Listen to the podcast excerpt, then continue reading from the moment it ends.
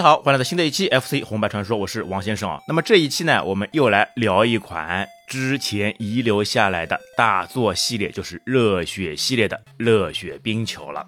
哎，热血冰球啊，或者又叫这个热血曲棍球，哎，因为这个曲棍球呢，它在它游戏的标题界面上写的就是曲棍球的了。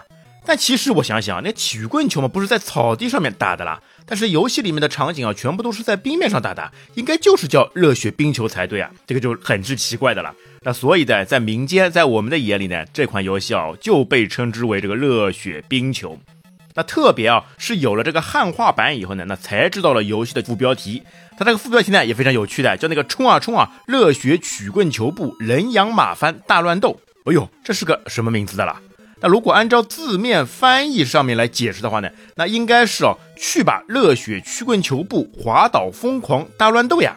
哎，现在来看啊，那中文的翻译呢，多多少少还是会有一些游戏里面的真实的意境的啦。那么说实话呢，这一部热血冰球呢，在我小的时候啊打的呢，确实不是太多。一方面啊，这盘卡带呢好像比较少；另外一方面呢。一样打热血了嘛？那我更喜欢去打热血更加刺激、装备更加多、更加血腥暴力的热血足球或者是热血篮球啊。那因为我们知道啊，这个冰球呢，通常来说都是非常火爆、非常暴力的了。就撇开热血冰球这部游戏呢，那么在其他的冰球游戏上面呢，也都是会有这种对战场面的啦。那像之前我们有说到过的 Konami 的那个冰球游戏 Brands of Steel 就有介绍过，两个球员球不打了，把棍子往地上一扔，那直接就拳拳到肉的对打了。那所以，在热血系列上面啊，这个老打斗这个元素如果少的话呢，那剩下的呢只有搞笑成分的了。那但是啊，虽然它的知名度、普及度呢不如热血足球或者是热血篮球，那但是在整个市场上面啊，那它还是热血运动系列里面数一数二的经典之作了。那么这款产品呢，上市时间呢是在一九九二年的二月七号。那它呢是基于热血躲避球部的故事。那时间线呢是发生在热血足球一代。和热血足球二代，也就是热血足球联盟之间的故事啊。那么主题呢，还是围绕着我们热血的主角国夫所展开的一系列的故事啊。但是有一点很奇怪哦，你按照道理来说啊，冰球运动对吧，在日本呢其实并不盛行，那反而是在大洋彼岸的美国呢才更为流行。那么美国很多的高校呢都会有这个冰球联盟，那么其火热程度啊，基本上来说，和篮球啊都会不相上下了。但是呢，这部作品啊，它只有在日本发售，那并没有真正的登陆过美国。哎，那这个是为什么呢？就不得而知了。所以我严重怀疑啊，那一定是九二年期间呢，Technos 公司内部啊就已经发生问题了。那么为了去买那个 Technos 大厦呢，那个资金链断裂，很多项目呢都推进不下去了。他们呢只能把所有的精力跟资源都放在了热血足球二和热血篮球身上。那要不然啊，这个在美国人尽皆知、非常喜爱的冰球运动呢，怎么可能去放弃这么大的一块蛋糕了呢？那其实，在美国啊，他们连引进的名字都想好了啦，就像那个 Crush the Boys Ice Challenger，哎，但是人算不如天算啊，那这款游戏呢，最终在美国呢夭折了。那再说到冰球啊，那永远呢其实都是充满暴力跟激情的啦。那可以说啊，冰球呢是最危险的运动之一了。你想想看啊。那球员身上呢拿着这么长的一根棍子，那脚下呢又穿着尖刀一样的冰靴，那要是一个不小心啊，在别人的身上那个刮到一下，哎呦，那不就直接送人家给走掉了吗？去西方了吗？那所以啊，球员身上呢都要穿好厚重的护甲跟头盔，那不然啊，由于滑冰惯性的作用啊，一下子如果刹不住车。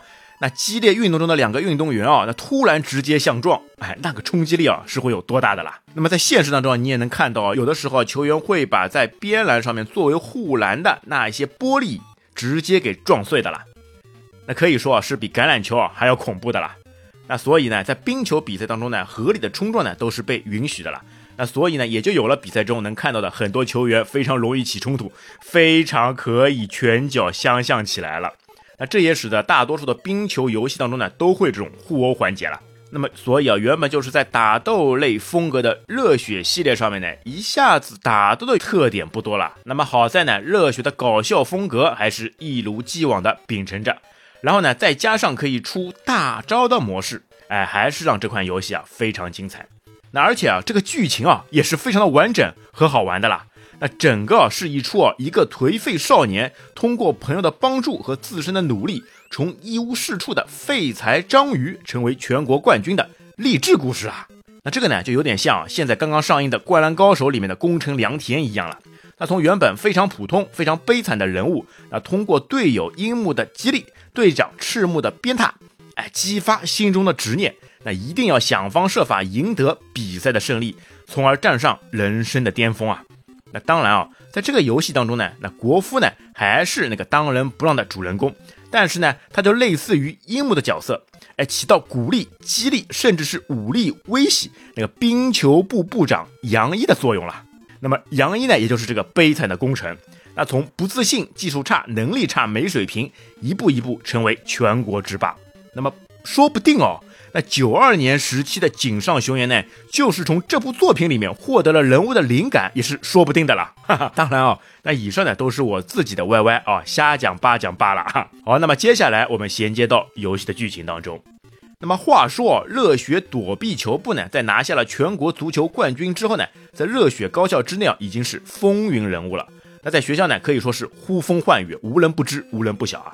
那么一天呢，国夫他们呢，竟然直接在操场上面玩起了躲避球。哎，只见国夫飞身击球而下，那球呢被弹到了一旁的一棵树下，那正正好好，芝麻掉到了针眼里面，巧了。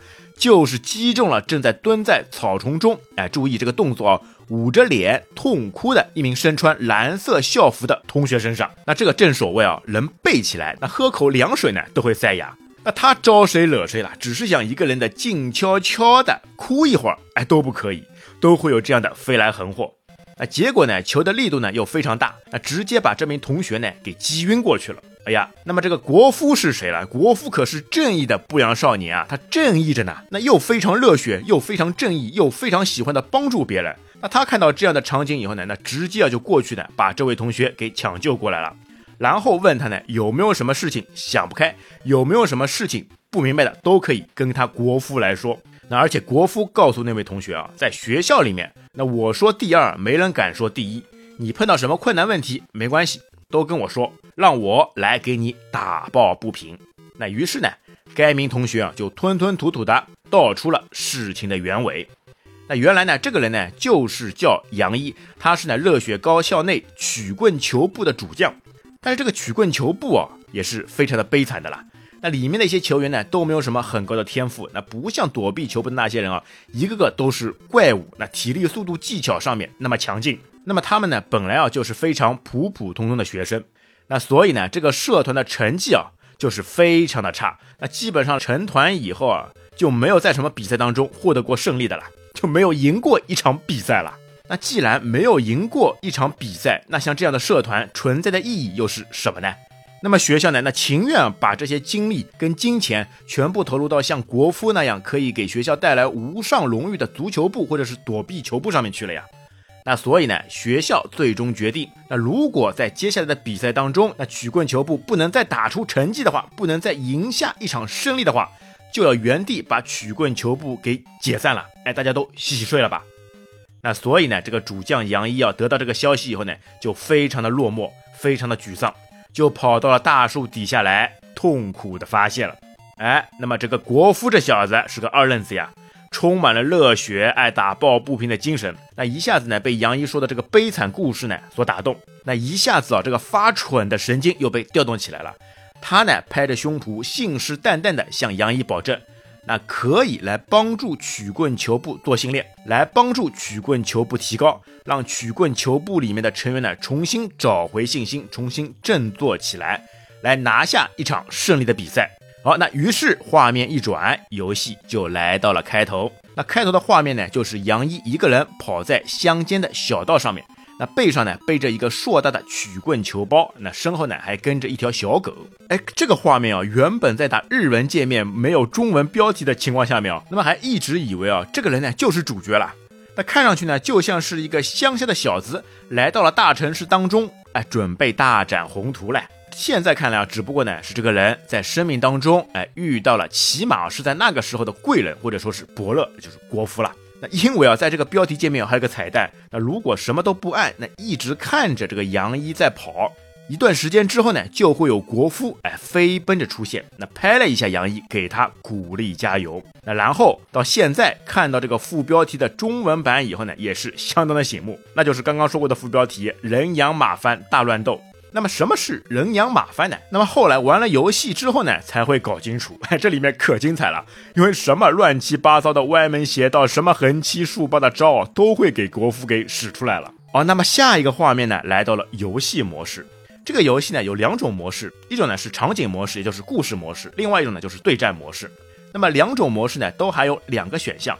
那么在场景模式当中呢，有单人模式和双人模式。那么在单人游戏当中呢，玩家啊需要同时控制在溜冰场上包括守门员在内的那另外的三个角色，那也就是说一人统管了整场比赛中的所有人物。那么在双人模式之下呢，那第二名玩家呢就只能控制守门员了。那而且啊，在场景游戏开始之前呢，玩家啊还是可以输入密码来继续他们的进度的，嗨。这一点啊，就秉承着热血系列的传统，那密码呢，一定还是会有的。那而且这次的密码获取方式呢，还特别的有趣，特别的与众不同。好，那我们先埋个扣，我们后面会来说到。那么在对战模式当中呢，那就是一边一队各自对战了，最高呢是可以有四个人同时游戏。那还是呢会用到那个之前说到的一转四的手柄配件了。那么，而且在对战模式下面呢，是可以从八支球队当中随意选择喜欢的队伍来进行战斗。那么在游戏开始之前啊，那玩家呢还是可以选择哪些角色占据各自的位置。那么位置呢总共四种，那前锋、边锋、防守和守门员，而且位置呢是可以交换的。那比赛当中呢是四人制，三名场上球员加上一名守门员，那守门员呢是不能出门线的。那比赛时间呢，总共分为三分钟，那总共要打三节，那也就是说呢，那总共一场比赛啊，需要打三个三分钟呢，也就是九分钟了。那么最终呢，是以进球最多的作为获胜。哦，那对这一点呢，我要吐槽一下了。那么这款游戏的难度呢，还是挺大的。那么在剧情模式之下呢，要打十场比赛，那而且呢，比赛呢还都是淘汰制，那不像热血足球联盟里面的积分制啊。那么输了一场以后呢，就需要续关。而且这一场比赛一打就是九分钟啊，那这个人物哦还不好控制。那它不像在足球里面，你只要控制一名球员就可以了，那其他队员呢交给电脑的 AI 来处理就可以了。那在这个游戏当中啊，那所有的球员包括门将都是要由你来控制的，你一个人掌握了整支球队的命运了。而且关键点是什么呢？那么在这个切换队友当中啊，只有离球近了的那个才会自动切换过去。哎，你当中是没有办法手动来选择的啦，只能一个劲的让球员朝着球跑，到时候直接一直关注球员头上顶着的三角标记，一旦标过来了，那才知道这个球员是你真实来控制的了。那要不然啊，你要是开个小差，就连你当下控制的是哪个球员都不知道的啦。那特别特别啊，是对手要射门的时候，哎，最大的问题来了。那这个时候呢，你是要同时控制着防守球员和门将。哎呀，这一点上都不知道应该先让哪个球员走位了。那一方面呢，你要让门将顶出来；那另一方面呢，你又要让防守队员回防。那么一进一出，这直接就起冲突来了啦。那上手玩的时候呢，真的是一头雾水啊。那控制起来啊，绝对是需要大大的练习的啦。那而且这部作品里面的绝招，也就是必杀，也就是大招，也是真的难发，要练习好久好久呢，才会有所起色。好，那我们就顺着来说说看这个绝招的发射方式。那首先呢，来说一下控制的方法。那么按 A 键是传球，但是这个 A 键上面啊，它还有三种形式，不像你什么魂斗罗当中 B 键直接发子弹，A 键起跳，就两种方式可以了。或者像其他热血 A B 一起按就是起跳，那就完犊子了。在这款游戏上面，光一个传球键就有三种方式。那么你轻按一下是把球给挑起来，适合在空中去攻击。那么短按 A 键的话呢，是低空传球，就是平地传球；而长按 A 键的话呢，变成了高空传球。哎呀，你能想象到吧？那光一个传球按键啊，就能整出这么多的幺蛾子了。那么再来看一下 B 键，那 B 键呢就是击球键。那同样的，轻按一下是低射门，短按呢是半空射门。然后长按是蓄力发招，哎，这个蓄力发招也是非常有趣的。那可以看得到啊，在蓄力时候的这根冰球棍啊，它是会闪光的。那然后呢，按 A、B 键是起跳。那么游戏当中呢，还有四种可以快速释放必杀的方式。那玩家们呢，可以通过掌握这些技能呢，来获得非常大的优势。那么第一种呢，就是原地 B 键蓄力。这时候要注意啊，这个蓄力呢，只需要两到三秒钟以后释放就可以了。那么释放以后呢，就会直接出必杀。而且呢，球体啊也会变形。那像国服那样的就是老样子，还是这个坚果射门，哎，球直接被拉长，像一颗坚果一样朝着球门里冲过去。那中途呢，如果是碰到对手了，那么对手呢就会被弹走。那么如果是指数低的门将呢，也是一样。但是在这里啊，哎，网不会破了，那算是现实一点了。那么出了必杀以后呢，这个音效和动画也都会有所改变。那但是啊，有一点好玩的呢，是这个蓄力呢不能太久。如果太久的话呢，这个人物啊就会脱力啊，就会直接吐着舌头大喘气啊，那么他的大招呢就被中断了。那这也是一个很好玩的场景啊。那所以这个时机掌握啊还是非常重要的啦。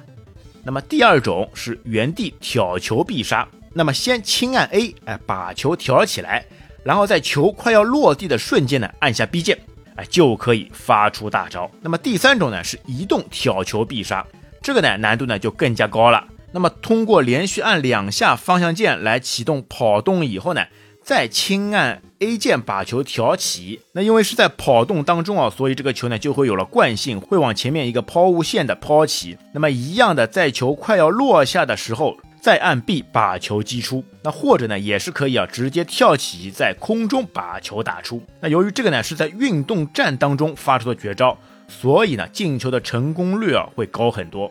那还有最难的第四种。那就是队友传球必杀。那先是短按 A 把球传给队友，以后那在队友接球的瞬间啊，再按下 B。哎，看看这么简单啊，但是这个时机的掌握实在是太难了。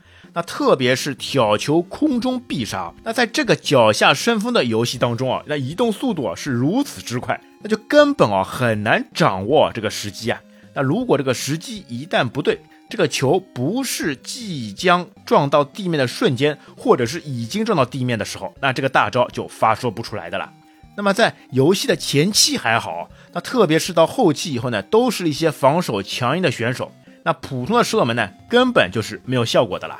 那所以说，这个时机的掌握可以说是热血系列当中最难的一款游戏了。那再来说这个第四种的队友传球必杀，那么通过队友传球来射门应该很简单了吧？但是呢，别忘了，那给你传球的队友也是你自己来控制的啦。那一旦球出去了，那人物呢还没有切换过去，而你又有所走动的话，那么这个机会又就稍纵即逝了。嗨，那有点像自己给两秒之后的自己传球的那种感觉了。哎，这个控制啊实在是太难的了。那而且是它的判定机制啊是要在接球的瞬间才能出发的了。哎呀。那在我小时候玩这款游戏啊，那真的是做不到的啦！哎，真的是臣妾我做不到的啦！哎，那么不要以为啊，就第一种原地蓄力的方式总简单总可以了吧？但是你想想看啊，你需要停下来三秒钟不动蓄力射门啊，那这个三秒钟啊，那对于你的对手啊，那是老早就冲上来把你直接一棍子给打趴下抢下球了啦，那就直接中断了你的施法。那特别在游戏后期啊。你根本别想有什么空档让你停下来，还要什么摆出 pose，什么还要挥杆，那根本就没有那个时间来让你操作的啦。那所以呢，有的时候一定要通过一些走位和技巧，哎，才能来赢得最终的比赛了。哦，那再来看一下防守啊。那没有球的时候呢，防守的时候呢，哎，A 键是挥杆，B 键呢是出拳或者出脚或者是冲撞。那这个呢，主要是看每个人的特性。那有些人呢是还可以拿着棍子呢来旋转攻击，那也有些呢是可以在跑动当中呢来冲刺攻击。好，那另外呢，再来看看人物的属性。哎，雪人界面上面的人物的属性呢会有三种。那一种呢是力量，那就是角色的耐力。那如果这里力量是空的话，那么这个角色呢就叫无法执行超级射门了。那你能看到在人物画面上面，那还有一排体力槽，那这个呢就是力量属性。那特别是像蓄力没有发射绝招，然后脱力以后呢，这边的力量槽呢就会有所减少，而且一定要过一段时间呢才能恢复回来。那么另外一种呢是速度，那速度呢就决定了角色的移动速度，而且呢是可以大弧度做游行转弯来避开对手的方式。这个游行转弯啊，就是在球门后面的那一块区域。那刚刚说的一些走位跟技巧呢，就是要充分利用到这个游行区域，那来进行后期强大 BOSS 的攻击手段了。那么第三种呢是重量。那这个属性值越高啊，那角色呢就越难被缠倒或者是击倒，也就是它的防御力最强了。那同时呢，也决定着你打人家时候所使出的力量。那另外呢，还有两个隐藏的属性，一个是守门员的。那这个人呢，是否适合做守门员？那么具备高守门员属性的角色呢，就很有可能啊，在防守当中，哎，直接抓住对面向他们射过来的冰球。那而且呢，还可以比一般的球员呢更加远的远离球门。那但是呢，这个属性呢并不在游戏当中显示。那属性的分类呢，A 代表着高熟练度，那 D 呢表示着低熟练度。那么另外还有一个是人物的个性，哎，人物的个性，那热血系列里面非常喜欢的人物的这种个性、这种性格判定，在这个游戏里面也是有的。那它呢也分为三种：冷静、温和跟激情。那么这个性格关乎到的呢，就是被对手揍了以后，什么时候能恢复过来的时间了。那如果说这是一个非常暴躁的角色，被揍了以后，他肯定会自己跟自己生闷气，或者是跟对手球员生闷气，那而不去管球，在一段时间上面就不能正常的来操作了。好来讲完这些操作方式，那就进入到了第一关。那么第一关呢，就是刚刚国服说的，哎，要让躲避球部来给曲棍球部呢做训练，这个呢算是一个教学关卡，那比较容易，可以让玩家快速的熟悉起来。而且在这一关卡里面啊，你不要觉得为什么打起来这么方便，因为想输都不容易啊，实在是太简单的了。那在这个第一关的游戏当中啊，你就可以来尝试掌握各个球员的超级必杀射门了。那么在躲避球部这边啊，那除了国夫的坚果射门之外呢，那其他球员都只有一种方式大招，那就是那种普通的闪着光，然后加上音效的，我称之为平民式闪光必杀的方式。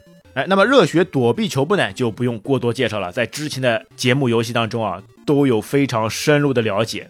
那么我们来聊一下对面的曲棍球部。那么杨一呢，作为曲棍球社的主将，哎，虽然说是主将啊，但是他这个人呢，在力量和技巧上面呢，都是非常的不足。那而且这个游戏当中啊，杨一所表现出来的那些胆怯、那些不自信、那些急躁不安的情绪啊，那在他的身上体现出来啊，他就基本与废材无异了。哎，但这也是游戏的初衷了。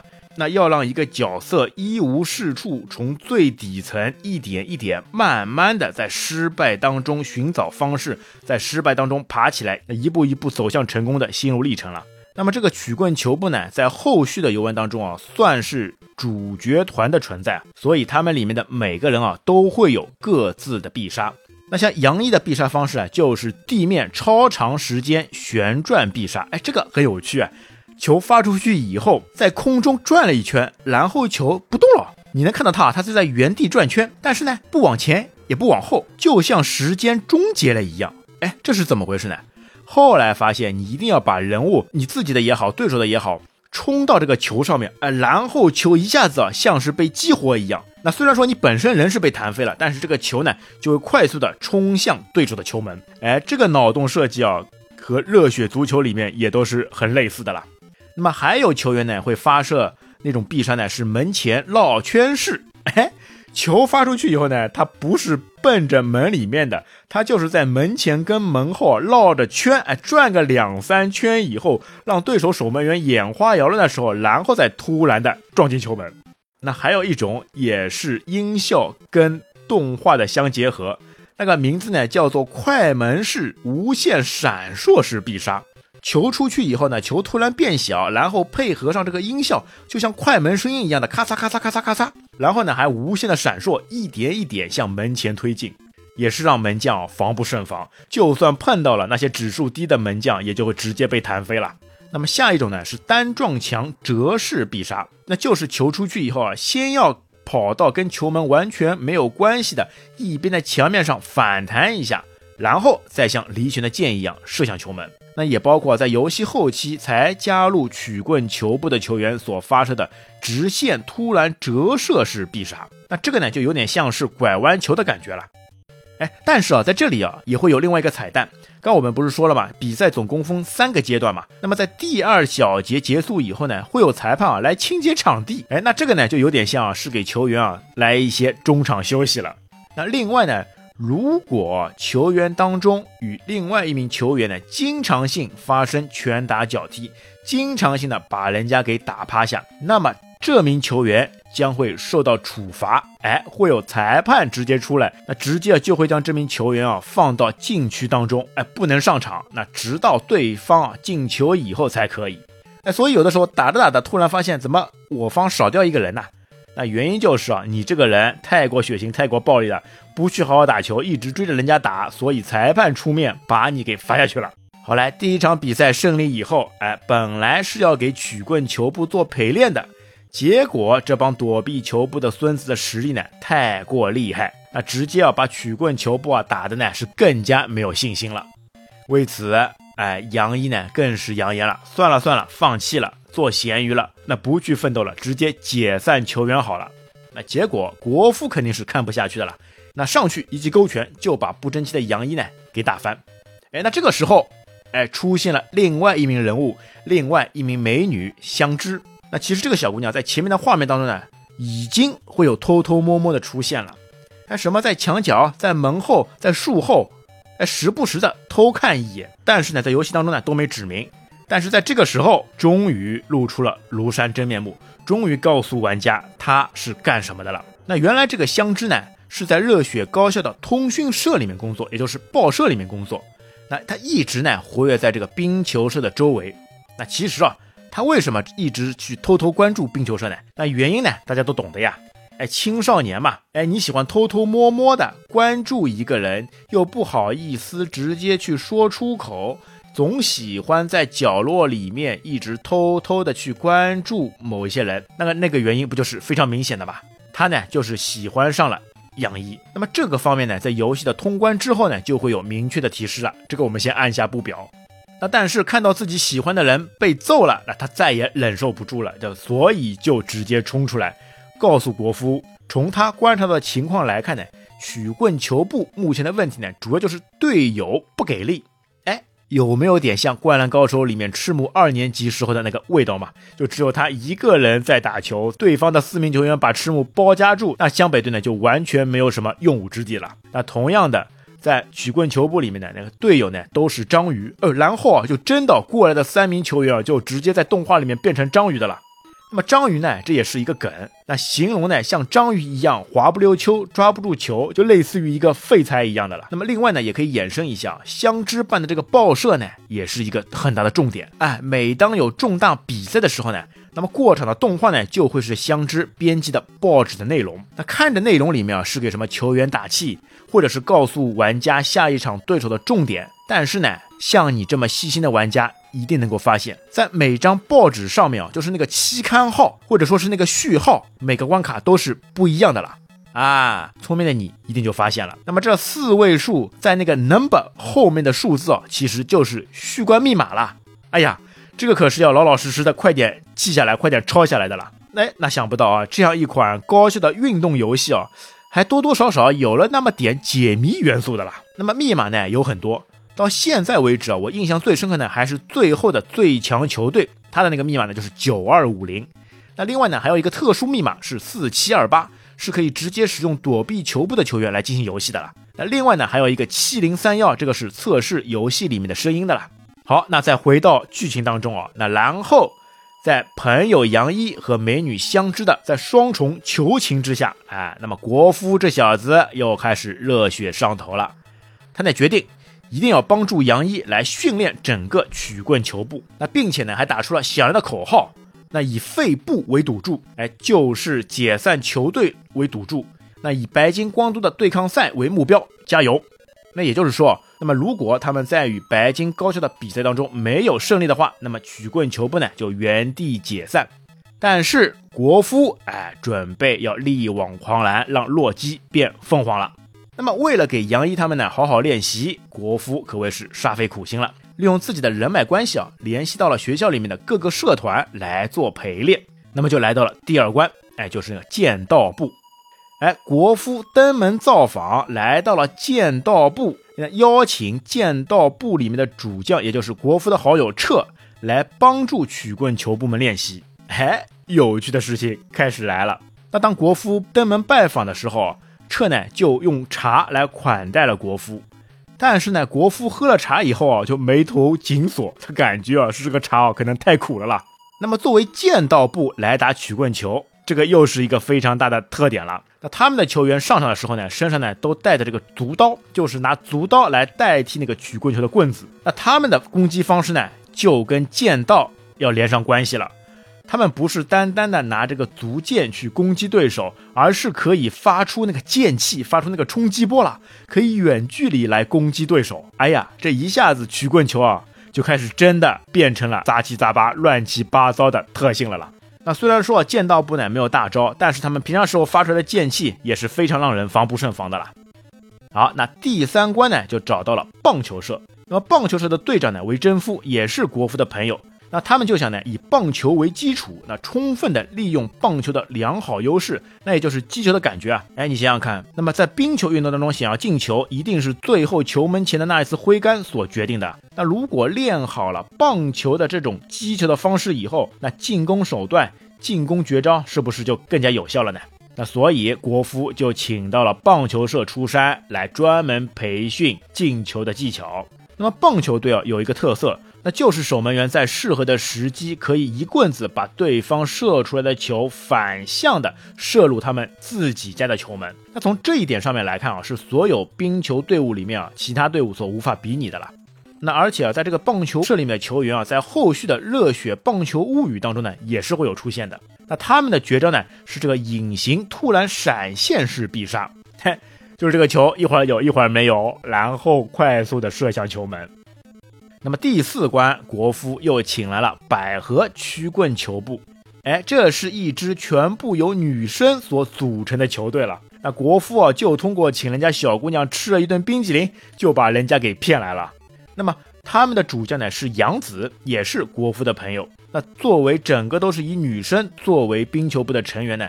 他们啊不仅精通冰球技巧，那而且啊他们的制服也是非常可爱有趣的了。那不像正式的冰球队员一样戴着厚重的铠甲，那戴着厚重的头盔啊，他们啊整个的服装啊穿着女高中生短裙校服的装备了。这个装备穿在女孩身上啊，真是煞是好看啊！那虽然说啊所有的球员呢，看上去呢非常可爱、非常甜美，但是呢，他们也有非常可怕的一幕。这是因为啊，他们呢加入了一个叫魔力爱好者的协会，哎，里面呢会使用一些魔法，这在他们的绝招当中呢就能看到。他们的绝招呢有两种，那么一种呢是叫小熊低速平射式，那另外一种呢是小熊门前起跳式。他们出绝招以后，直接把球变成一个小熊宝宝，然后就能看到这个小熊宝宝两只脚一步一步的慢慢的挪向球门前。如果当中啊碰到敌人碰到对手，直接被弹飞。那碰到守门员像小熊门前起跳式呢，会突然的跳一下，然后把门将撞飞，让球入网。哎呀，好玩有趣！小姑娘发出一个小熊宝宝，那这还是令人意想不到的了。但有点要注意啊，这个小熊宝宝呢，出去以后呢，如果被对方球员挡住三次，那么小熊宝宝呢就会停止。那因为发出去以后呢，这个小熊的移动速度呢会非常慢的了。这个时候呢，你就可以操控你的队友，在这个时候呢，冲向前面，先挥棒子把你前面的障碍全部扫空以后，前面没有人，慢慢的让那个小熊一点点的挪到球网里面就可以了啦。那而且在这个游戏里面能发现啊，这门将呢也是可以攻击的。那虽然说攻击好以后呢，门将是会有一个短暂的僵直，但是你可以连续反复不断的攻击，然后再通过其他球员的协助，是可以硬生生从门将手上把球给抢下来，然后再破网的。好，那么接下来第五关啊，国夫的好基友阿力登场了，是来到了花园高校美式足球部。哎，那么花园高校的老大阿力啊，跟国夫呢是好基友，他们呢正在公共澡堂当中洗澡，那国夫呢就提出了要求，那阿力呢当然就是当仁不让的同意的了。但是这边有一个很好玩的画面是什么呢？那阿丽呢看到了国夫的光屁股，因为他们在洗澡了，都是光屁股的了。阿丽看到了国夫的光屁股以后呢，他突然之间呢，在画面当中呢，就会察觉出一丝异样。那就感觉阿丽呢就非常紧张的，那赶紧呢去把澡洗完。哎，这里面的深意啊，那就靠玩家自己去脑补了。那他们觉得呢，就是高速冲高射门，球出去以后，直接第一下把门将弹飞，然后球飞到空中，久久的不下来，然后过一段时间之后，成为空门状态下面，这个球再慢慢的掉落，然后慢慢的移进球网。那可见阿丽的力量跟爆发力啊是多么强大了。那么第六关呢，找到了古花高校轮滑队，哎，就是那个五代奖，喜欢拿着棍子。虎虎有声，打人可以旋转起来的五代奖。那他们的绝招呢是高速平地自旋式。好来，前面六关全部练习以后，那就来到了正式与白金高校对战的那个夜晚。那从过场动画当中可以看得出来啊，这个时候的杨一呢还是没什么自信。那好在在国服君的帮助跟鼓励下面呢，他们最终还是与白金高校进行了对决。那么白金高校的绝招呢是超高速旋风式，那就是球击出以后呢会化成好几个幻影，然后形成圆圈一样，像雪轮大法那样直接朝球门当中滚动啊。那赢了白金高校以后，那曲棍球部不是不会解散了吗？没想到哎又出幺蛾子了。那学校呢变本加厉，要求呢让曲棍球部呢在全国的校运动会上。获得名次以后才不会解散球队。哎呀，国夫这又看不下去了，那决定一起加入杨一的曲棍球部，来帮杨一一起把这个比赛一场一场给打下来，就是要让那帮子学校里面的高管看看，那你想要为难人，在我国夫面前门都没有。那接下来的第八关跟第九关都是和不同的高校球队来进行战斗。那像第八关呢是翻场实业高校和第九关的四天王学院，那么这两个球队啊，在对战游戏模式里面呢是没有办法选择的。那么最终最终，那来到了最后一关第十关，那北海道的大雪山高校哦，这个球队啊是非常的强大了。首先从他们装备上面就能看得到，他们的装备是非常正规的呀。正规的护具，正规的头盔戴好，特别是他们的队长，那他的必杀呢，名字叫做超高速、超风扇、超强吸附力必杀。哎，那球打出去以后，像一个圆环来旋转。那关键是，如果打到球员身上，这个球员啊，就像被磁铁吸一样吸附在这个球上面，等于是球跟球员一起形成一个圆环，然后不断的。冲向球门，哎呀，就像一个黑洞一样，看起来是非常拉风酷炫、吊炸天的了。那碰到这样一支强队啊，你就要想办法好好的利用球门后面的 U 型管道，在后面把球高传起来，找一个空当，然后再去击球。要不然你想去发射什么大招，那这个时间啊是根本来不及给你去吟唱施法的了。那而且在这边呢，还会有些彩蛋。像每场比赛之前啊，都会有一个动员会。那在这里啊，你就能看到冰球比赛的残酷了。就强的像国夫这样的人啊，打到四天王学院的时候啊，都已经伤痕累累的了。哎，头上、手上绷带已经非常多的了。那然后到了打大雪山之前啊，那整支队伍啊，都已经是切胳膊少腿的了，都已经打上绷带，拄着拐杖在坚持的了。那可见啊，这个冰球运动啊，确实是非常血腥跟暴力的了。那另外呢，游戏当中呢还有一点就是那个装备，哎，这个游戏一样还是有装备的了。虽然说不需要买，它是每场比赛之后呢，自动呢会获取对手的球衣装备，然后呢就可以直接选择使用。那这个装备呢，一方面呢是可以增加进攻跟防守的数值，然后呢还会有一些特殊的加成。那总共呢有八种，那后三种呢为特别一到三。那其他呢，第一种啊是首发制服，就是曲棍球部的制服。然后，如果你战胜剑道部以后，哎，装备上他们的服装以后，你就同样可以是发出剑气的了。那棒球服呢，就像手里拿着擀面杖那个粗大的棒子一样，挥动起来虎虎生风。那特别好玩的，我要提一下，就是女子高校，就那个百合高校的那个熊熊制服。哎，这个时候穿上他们制服以后，一大帮大老爷们们 cos 上了女装。